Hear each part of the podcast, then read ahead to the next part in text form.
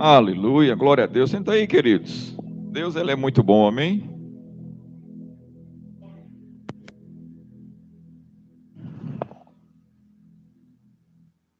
Obrigado. Glória. Então, nós recebemos uma doação de panetone, então você já recebeu aí, né? Amém? Então, você pode pegar mais, levar e dar para alguém, ok? E aí nós tiramos dentro da caixa para facilitar aí, mas ele tem a validade aí até o dia 15, alguns dias 20 de março. Então você vai comer, eu acho que hoje, né?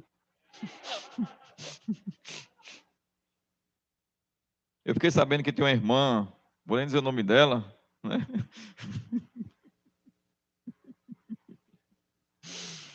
Ah, fica calado, amém?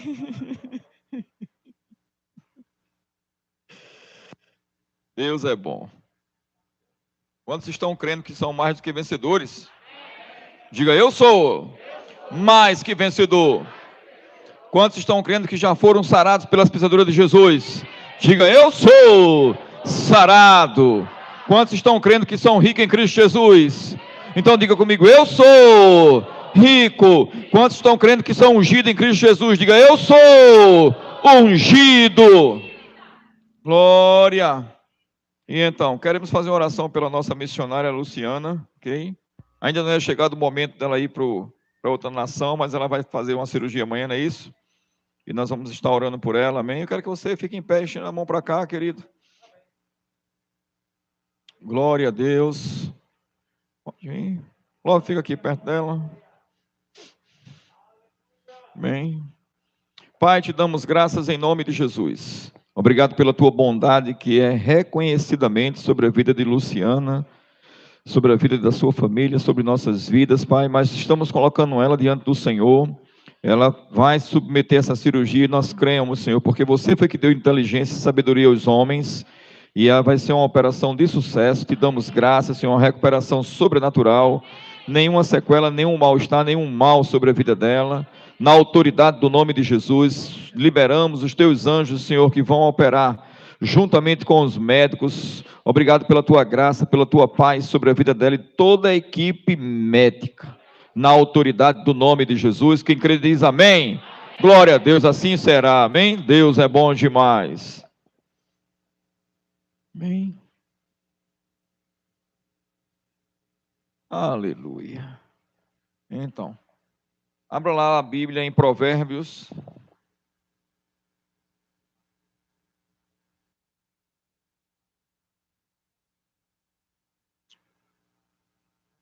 Quantos creem no de repente de Deus? Eu vou te dizer como é que funciona o de repente.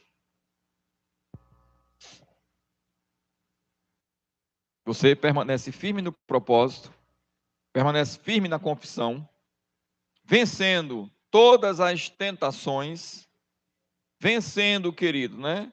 As sugestões do adversário e você fica firme no propósito. Firme naquilo que Deus tem para a tua vida, seja na área pessoal, seja na área familiar, seja na área financeira, seja na área de trabalho profissional, seja na área ministerial.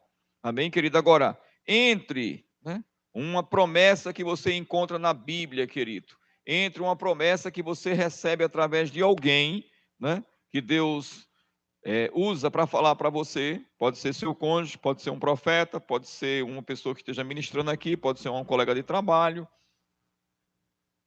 Quem sabe aqui que Deus fala conosco até muitas vezes que através das músicas.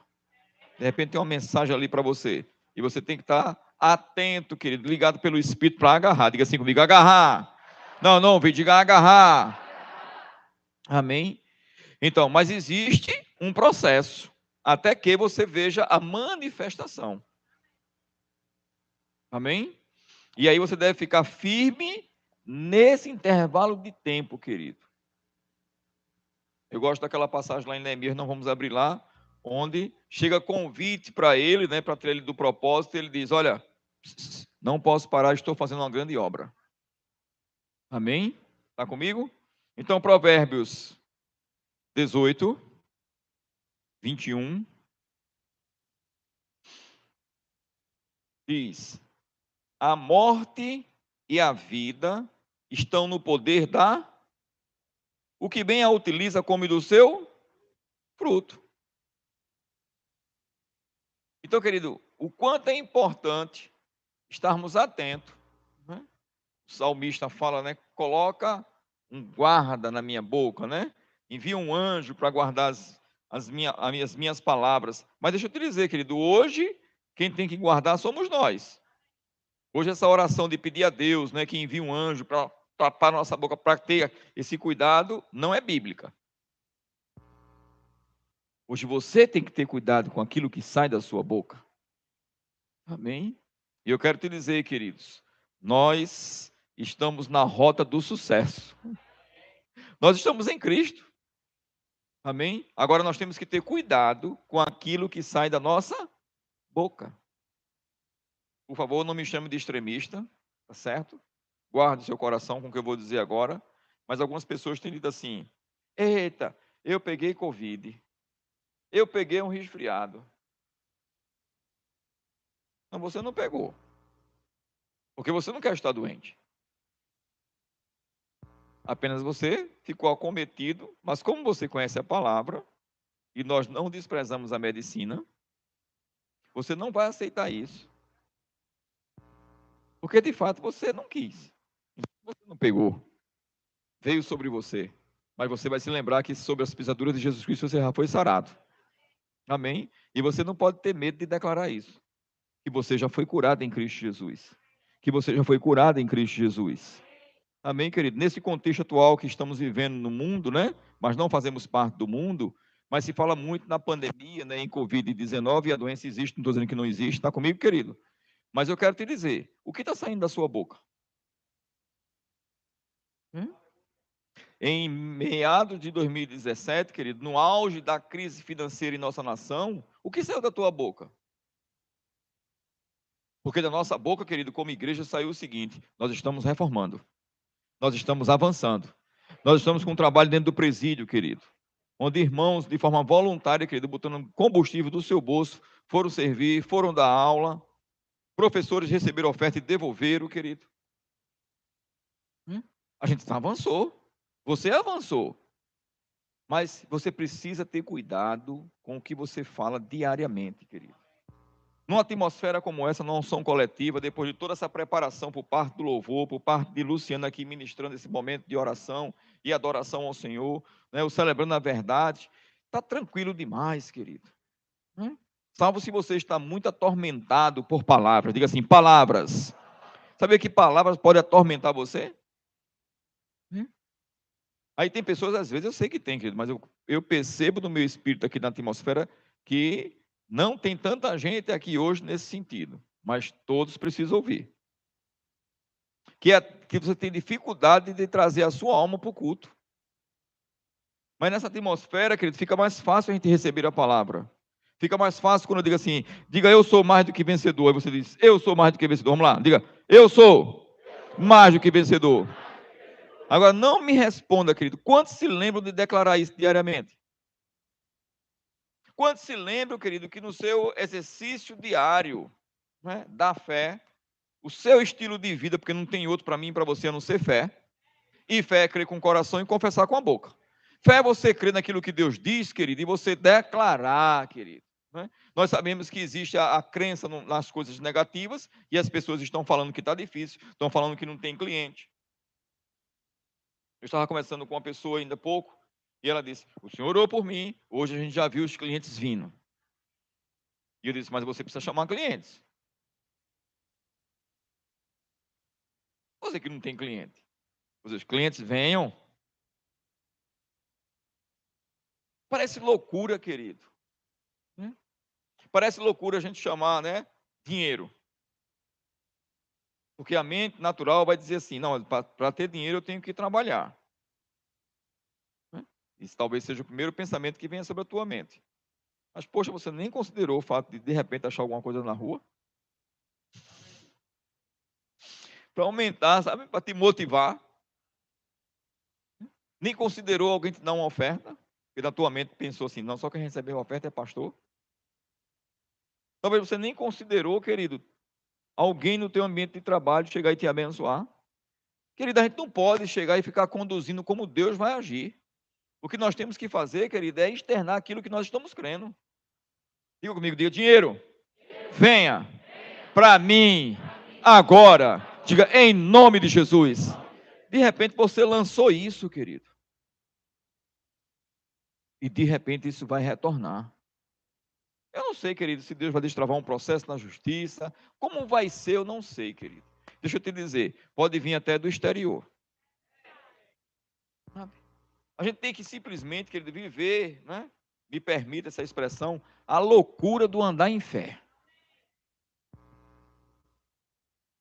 E como é importante falar, diga comigo, falar. E diariamente. Porque a morte e a vida estão no poder da língua. Agora preste bem atenção disso. O que bem a utiliza. Aquela pessoa que utiliza né, o meio pelo qual Deus permite que você fale.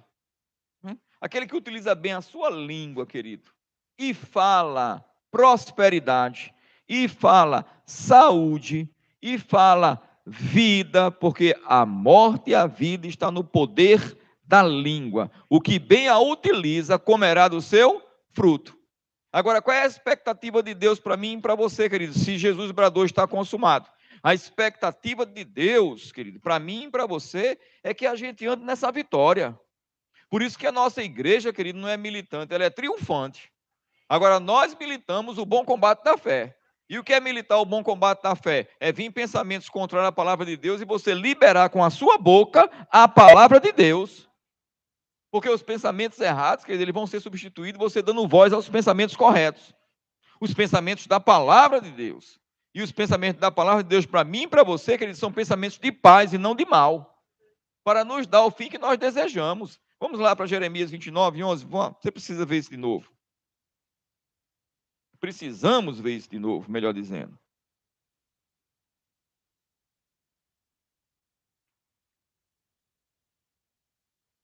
O irmão Kenneth Hagin, querido, diz que os crentes, de uma forma geral, nem falham tanto no crer, mas estão falhando muito no dizer. Eu vou te dizer, querido, estão falhando muito no dizer a coisa errada e estão falhando também muito em não dizer a coisa certa. E você precisa abrir a sua boca. Quem achou Jeremias 29, 11.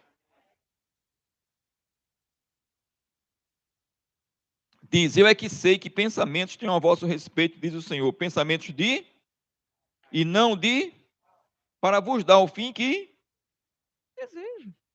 Paz, querido, shalom, prosperidade completa. Deus tem pensamentos, querido, para mim e para você de alegria. Deus tem pensamento de saúde. Deus tem pensamento de cura, se preciso for. Deus tem pensamento de proteção, querido, para mim e para você. Agora ele diz o seguinte: olha, eu quero te dar o fim que você deseja. Porque, querido, muitas vezes estamos desejando algo no nosso coração, mas a nossa mente está gritando, dizendo que é impossível aquilo acontecer. É por isso que é, é, é por isso, querido, que é tão bom a gente ter essa clareza desse ensinamento do rema, onde nós aprendemos, querido, sabe? e aprendemos também na igreja, mas o rema tem, um, tem uma unção específica.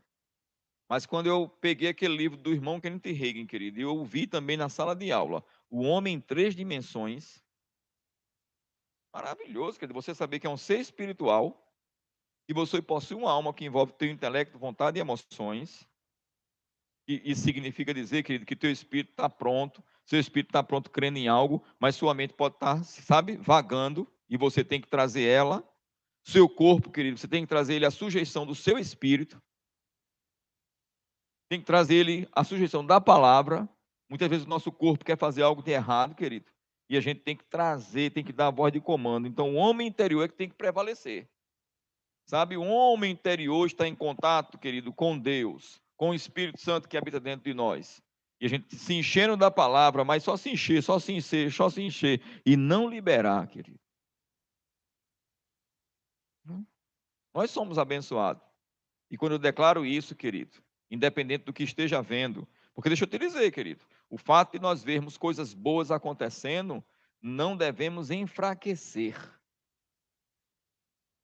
Agora, eu tenho que dizer isso com muito amor, viu? com muito zelo que eu tenho ao nosso rebanho. Né? Se você não está dizendo, querido, o que Deus diz ao teu respeito, no momento de pressão e de escassez, certamente, querido, se for o caso de vir, por um acaso, um tempo de, de abundância, de bonança, aí é que você não diz mesmo. Você pula fora. Sabe o que é pular fora? Você sai da igreja, deixa de se congregar, querido. Vai esfriando. Entende? Por quê? Porque não está vivendo a vida diária da fé. Porque deixa eu te dizer, abrir a boca e declarar o que Deus diz não é só no tempo de pressão, não. Isso é um estilo de vida. Diga assim: confessar a palavra de Deus e os sonhos que Deus tem. Diga assim: para minha vida é um estilo de vida. Entende? Certa feita eu vi o ministro falar algo a respeito de oração, e eu guardei isso, né? a respeito de oração envolvendo jejum. E ele disse assim, brincando até, ele até brincou e disse, é, é lógico que eu jejuo mais do que fulano de tal. E fulano de tal era um outro ministro que estava nesse evento, né? relativamente gordo. Né? Gordo mesmo, alto e porque perguntaram para ele, né? Porque tanto poder em manifestação na vida dele, através dele, curando pessoas e tudo mais, quanto tempo ele orava por dia, jejuava por semana. Aí ele até brincou, né? Não, certamente eu jejuo mais do que fulano de tal. Aí ele brincou, mas ele disse assim: o problema está aí. O problema é que as pessoas estão orando quando estão passando por problema, ou estão orando porque querem levantar um paralítico. Aí estão jejuando porque quer levantar um paralítico. Aí quando levanta um paralítico porque tanto orou, tanto jejuou, tanto buscou, aí ela para de fazer. Aí ele disse: Isso é um estilo de vida. Sabe, querido, orar, meditar na palavra, é, sabe, declarar a palavra, isso é um estilo de vida de todo aquele ser humano que nasceu de novo. E você tem que viver isso diariamente. Agora presta bem atenção. Você não se acorda cedo, querido. Sabe, se isso é com você, ter glória a Deus bem alto. Agora não minta, não. E tua carne já diz: opa, amanheceu o dia, vou declarar a palavra, vou orar, vou jejuar hoje. Geralmente não é assim, querido. Se você não tiver cuidado, a sua mente já começa a pensar em mil e uma coisa que tem que fazer. É por isso que eu gosto, eu particularmente. Tem dia que ele deixa eu te dizer que para minha carne fazer isso é problema entender que eu estou cansado e às vezes não dá nem aquele start. Mas eu vou te dizer um negócio, querido. Verdadeiramente, buscar a Deus em primeiro lugar e o seu reino, as demais coisas são acrescentadas. Eu ouvi certa feita alguém dizendo, né? eu acho que eu até repliquei isso, mas eu quero te dizer algo, querido. Se você, né, que foi isso que eu ouvi, eu acredito que até repassei também, não, buscar a Deus em primeiro lugar. Deus sabe o seu horário. De repente você pode buscar a Deus, né? De 11 horas da noite. Mas deixa eu te dizer, querido, se você não busca logo cedo, depois de um dia de trabalho, de muito cansado, eu tenho dúvida se você vai buscar antes de dormir. Entende? De manhã cedo, porque a nossa mente está mais fresca.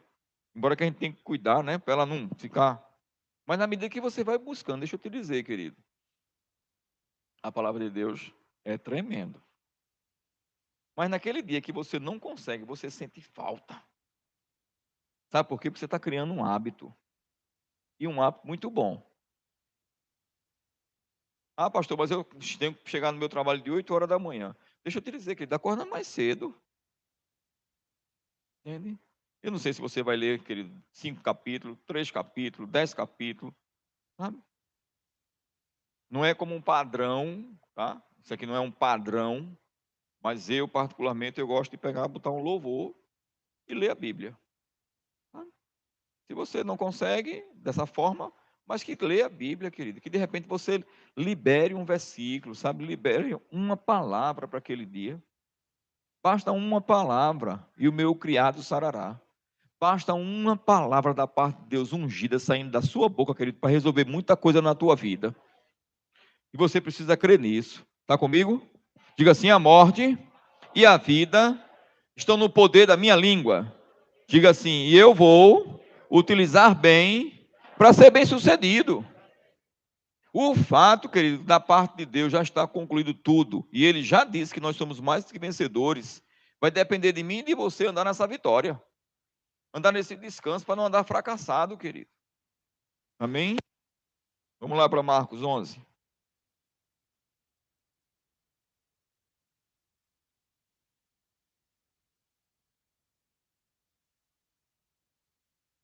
Tem momentos, querido, que você vai declarar a palavra, sabe? Parece que você está falando, parece que está batendo na parede e voltando.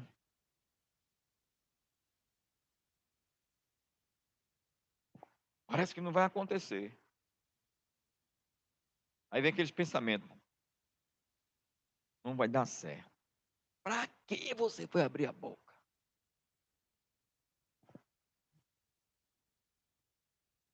E de repente você se encontra com pessoas às vezes até irmão, que não tem, não tem um entendimento. Deixa eu te dizer um negócio, querido. Os sonhos que Deus tem para a tua vida é seu. Entende? Nem todo mundo vai compreender.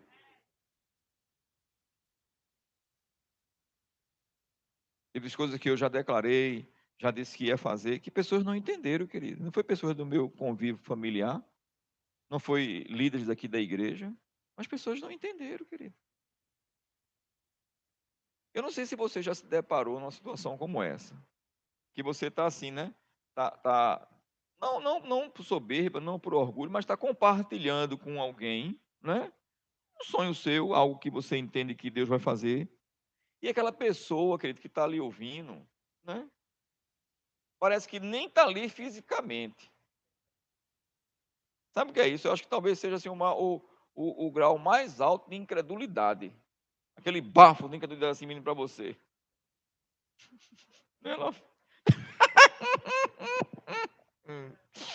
Como quem diz assim, né? Esse cara não sabe.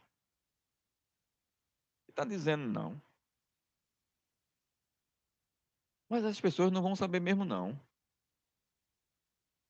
Ela pensa que você não sabe o que você está dizendo. Mas na realidade ela acha que não sabe o que você está dizendo. Porque Deus tratou com você. Entende? Por isso deixa o povo falar ou não falar, nem ligue. É. Querido. Jesus disse que quem comigo não ajunta, espalha. E outro, outra palavra, ele disse: não estou nem aí para quem não quer ajuntar. Não estou nem aí, querido, para quem está falando mal. Sabe, pessoas chegaram para mim já e disseram: para que construir a igreja dessa em Rio Doce? Isso não foi nem nessa reforma, foi na anterior. Cadê porque Deus mandou? Entende? Vocês entenderam para que isso, né? Quando vem para que isso? Marcos 11, 23 diz: Porque em verdade vos afirmo que se alguém disser, ergue-te e lança no mar, e não duvidar no seu coração, mas crê que se fará o que diz, assim será com ele. O irmão Kenneth Hagin diz né, que o dizer aqui está enfatizado três vezes. E o crer uma. Então, deixa eu te dizer, querido. Nós temos que falar. Agora, se nós temos que dizer o que Deus diz a nosso respeito, e quando eu digo que Deus diz ao meu respeito, é como se o próprio Deus estivesse aqui, abrisse a boca e falasse, por que não falar?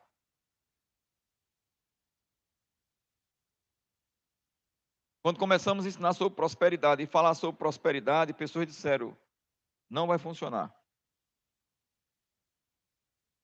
Sem dizer as coisas ruins a respeito da gente, né? Deixa eu te dizer, queridos. Quando eu comecei a declarar sobre sobrará, parecia que batia na parede e voltava.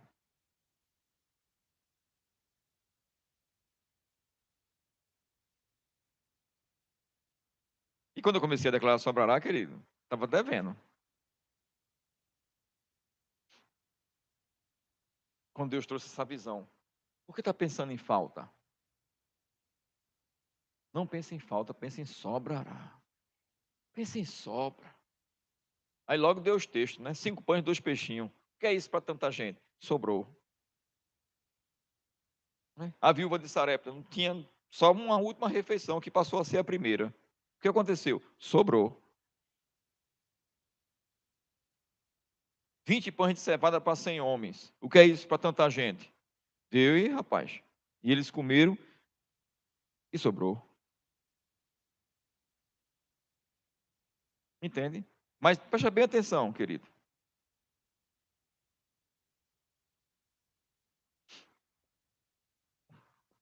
Quando o profeta Elias disse para aquela mulher: Vai e faz o que disseste. Mas primeiro fale dele para mim, porque ele estava representando o reino de Deus, é? Por quê? A farinha da tua panela não se acabará, e o azeite da tua botija não faltará. Você entende que palavras foram ditas? E o que aconteceu? O que foi dito. Quando Jesus disse assim, os discípulos disseram: Temos cinco pães e dois peixinhos, mas o que é isso para tanta gente? Mas o que é isso para tanta gente? Você, como líder de você mesmo, diga: Eu sou líder de mim mesmo. Ok? Diga: Eu nasci de novo para dominar e não ser dominado. Diga: Não ser dominado pelos meus sentimentos ruins, por pensamentos ruins nem por nada, nem por ninguém. Amém? Mas diga assim: eu nasci de novo para dominar. Ok? Então, querido, quando Jesus disse, dá-lhe vós mesmo de comer, e eles disseram, temos cinco pães e dois peixinhos aí, viu? A gente tem que pegar 200 denários do nosso caixa para comprar pão e talvez não dê. Mas a gente viu aqui, Senhor, tem cinco pães e dois peixinhos. Mas o que é isso para tanta gente? Preste bem atenção, querido. Foi uma voz de comando foi dada da parte de Jesus, mas outra voz de comando veio de lá, contrária àquilo que o Senhor falou.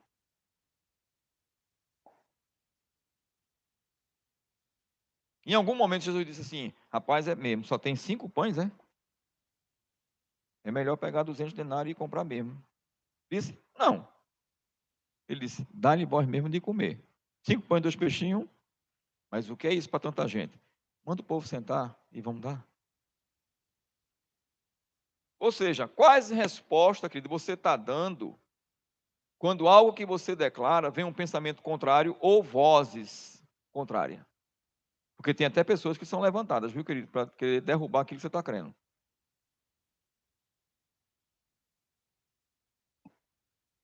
Mesma coisa para o profeta. 20 pães de cevadas. Aí o servo dele disse assim: Como é que eu vou colocar isso diante de 100 homens que vieram da guerra? Estão tudo com fome. Não é? Se tem uma irmã aqui comendo um panetone desse sozinho, imagina um pessoal de guerra. Não é, Jorge? Daniel pegava um pão assim em casa e fazia. 100, 20 pães para 100 homens. Aí o que foi que o profeta disse? Vê, porque vai sobrar. Então você tem que dar resposta aos seus problemas. Você tem que dar resposta, querida, às vozes de incredulidade. Agora você tem que fazer isso é falando. Não é alguém tentando te intimidar e você ficar pensando naquilo, sabe? E aí você, você declara, por exemplo, todas as minhas contas pagas antes da data e dinheiro sobrando. Aí de repente, daqui a pouco você vê as contas lá acumuladas. Aí de repente, quando você vê, querido, seu cônjuge diz assim: esse negócio está adiantando, não.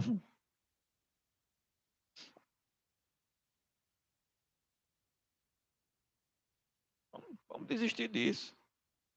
Eu sei que tem que trabalhar, eu sei que tem tanta coisa aí, mas eu deixo te dizer. Mas se você trabalhar sem exercer fé, querido, qual vai ser o resultado do teu trabalho? A fé tem que estar envolvida em tudo, querido. A Bíblia diz assim: um passo fora de fé é pecado. E a fé vem pelo ouvir, mas como se libera a fé? Falando. Então, todas as minhas contas pagas antes da data, dinheiro sobrando. Querido, não olha para a conta atrasada, olha para a promessa. Agora Deus pode sinalizar para você, querido, vai fazer Uber, vai vender pipoca, vai vender picolé, vai fazer uma coisa extra, o que for. Entende? Ninguém está aqui prometendo, querido, uma prosperidade, né? E vai cair um bocado de dinheiro do céu. Não. Entende? Até porque se você estiver andando pela rua, querido, e cair um saco de dinheiro do céu, pode saber o que é coisa errada. Pegue e devolva.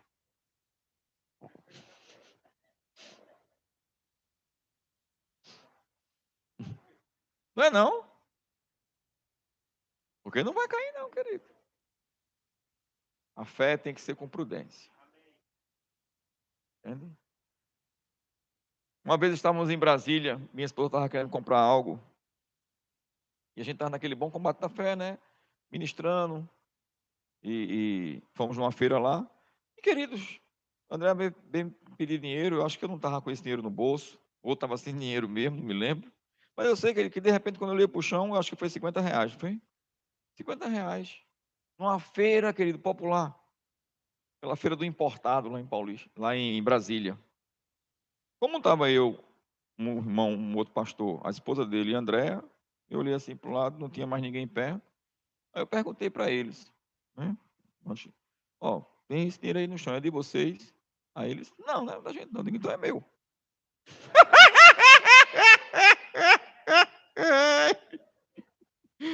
Tá comigo, querido? Você tem que ficar desesperado. Mas porque a gente declara, querido. E outras coisas têm acontecido. E tem acontecido com pessoas aqui, querido. Entende? Prosperidade é um processo. Agora, o que está saindo da sua boca? Terminou a ministração. O que está saindo da sua boca? Está saindo que vai ser demitido, né, que teu patrão não gosta de você, ah, porque meu chefe me detesta. Então muda isso. Muda como? Lá no reino do Espírito, querido. Há muitos anos atrás, eu tinha um, um gerente que todo dia ele dizia, querido, que eu não, não tinha capacidade. Mas quando eu aprendi a palavra né, e fui confrontado pelo Senhor, mude isso. Eu peguei simples assim, querido. Hum? Me enchi da palavra, ouvi e li o livro de Kenneth Hagin sobre a autoridade do crente, embora já tinha feito a, matéria.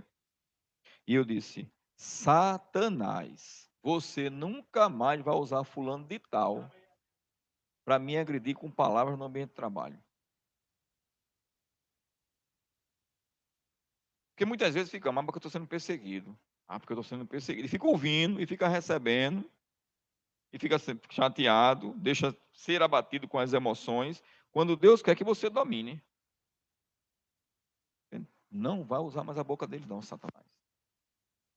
A não ser para elogiar. E ele teve que elogiar depois mesmo. Porque a boquinha que sujou tem que abrir para falar bem. Entende? Isso é assumir a autoridade do crente. E quem não fez o rema ainda precisa se matricular, porque vai ter uma matéria com o André Calado, a autoridade do crente. E vai ser algo poderoso, amém?